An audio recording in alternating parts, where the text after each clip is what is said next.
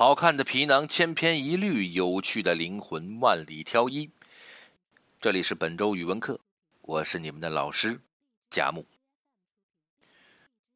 这是今年第二十九周的语文课了。本周单字“吻”，么？对，吻别的吻，口吻的吻。说到这个“吻”字呢，现汉第五版开列的意象有二：第一。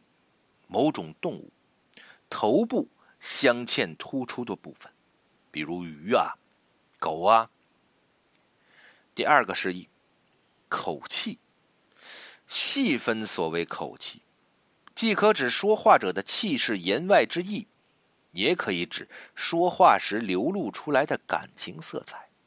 比如说，黑，不就是当代人最常见到的一种口吻吗？快评冯小刚、刘震云回应早先崔永元的诸多质疑。作家压沙龙放弃是非甄别，仅只打量文本风格。刘震云以受害者的口吻来写，冯小刚用流氓查价的口吻写。这判断的意思是：刘说话用了哀兵法，冯说话则是刚正面，分工有序，各有侧重。崔口头作文能力强，冯刘。卷面水平佳，各以所长，红脸白脸阴阳脸轮番登场，戏才格外好看。压沙龙的口吻说：“帮大家看到了这出活爆剧的另一面。原来各位角儿的台词如此个性鲜明，谁编的剧呀？”快评姜文新片邪不压正，评论家毛尖放弃操行评语式的公允，仅只剖陈。影片的视觉腔调，认为姜文新片可算是相当合群的。姜文不再那么屌，十五岁以下的当《奔跑吧哥哥》看，是五十岁以上的当《摔跤吧儿子》看，好色的看许晴，纯情的看周韵。在毛尖笔下，合群既代指了该片大众化努力的热烈和分裂。也譬喻了该片文化逻辑的执着与混乱，踩着屋顶走，踩着屋顶飞，但却没有真正踏实的地面支持。毛尖的何群说：“帮大家看到了导演内心隐蔽的慌乱。早年那位阳光灿烂的小江，即将褪色成老文。”快评一把伞，送普京大帝上热搜时文。说啥的都有，我们在电视机屏幕就感觉到了尴尬的气氛。普京保镖就一把雨伞吗？这是让法国总统和克罗地亚总统高唱，他说风雨中这点痛算什么？还是雨一直下，气氛不算融洽？与这些就事论事的口吻不同，乐评家张小舟的联想别具慧眼。世界杯自然不会弥合俄罗斯与西方的鸿沟。这依旧是高度对视的两个世界。保镖为普京撑起独一无二的雨伞，微妙地提示了这一点。张小舟的对视说：“帮大家看见了雨伞之喻的深意。纷繁底物岂能因一场赛事就烟消云散？”坦率地说，口吻说、合群说乃至对视说，都聪明地规避了时下最为流行浅薄。那种脑残式的大赞或大黑，可这并不意味着评论者真的就能把发自肺腑的设法藏否裹得严严实实。有关口吻或口气，最易失控的，正是演说者内心深处汹涌难抑的真情。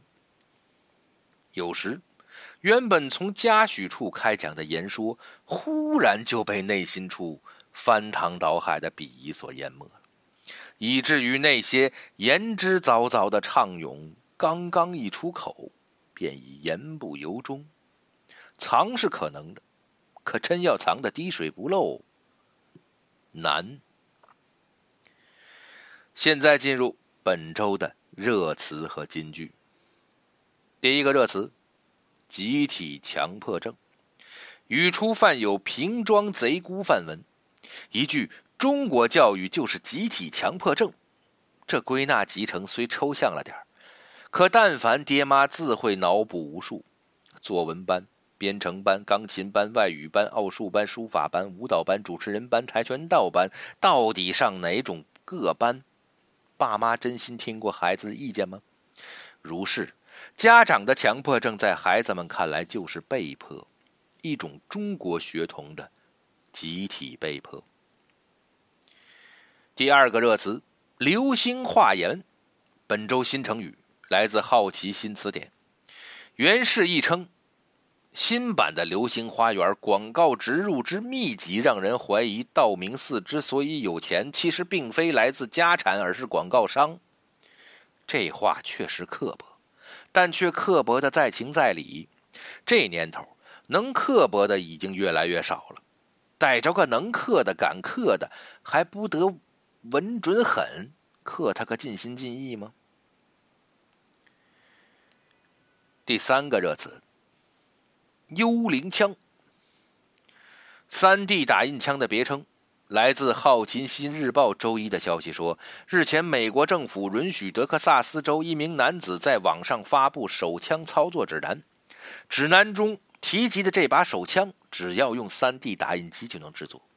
这意味着不要很久，学会制作所谓幽灵枪，无法追踪、没有注册也没有序列号的枪支会变得更容易。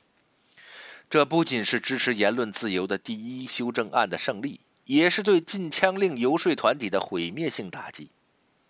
这则消息是不是等于间接承认，幽灵也是一条人命啊？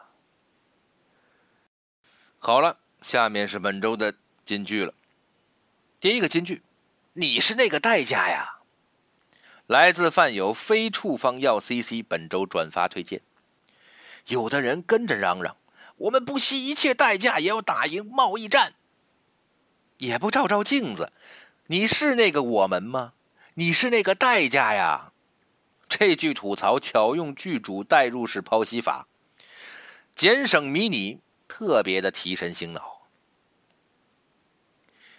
第二个金句：世界先宣布有雪，然后下雪。来自南方周末本周所刊学者毛尖的。二零一八暑假阅读书单，推荐阅读作家帕慕克的小说《雪》。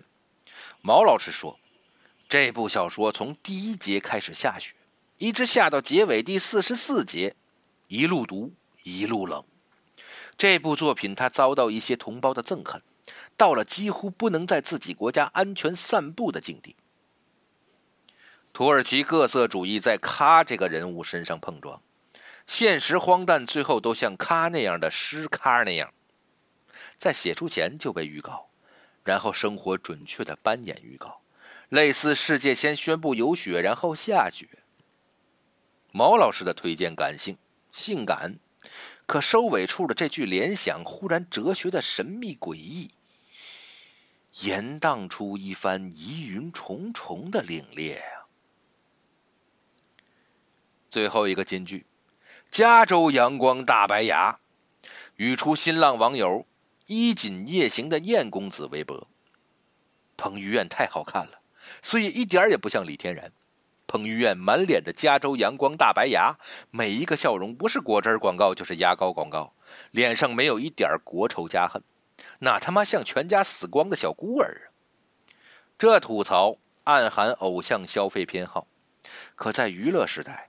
消费者的上帝意识越来越强，演员或者导演再流量再著名，也不过就是个点头哈腰供货商。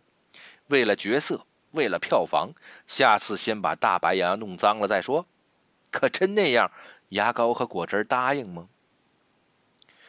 好了，本周的语文课就到这里了。我们还是照例用一个段子结束吧。这是一个。有关汉字的段子，有一个汉语初学者感叹道：“看到这两个汉字的字形，让我仿佛置身于月亮旁边，感受着皎洁的月光，好有意境，好浪漫的一个词啊！”老师看了看那两个字，对他说：“这两个字念膀胱。”好了，本周语文课就到这里，亲爱的同学们，咱们下周再会。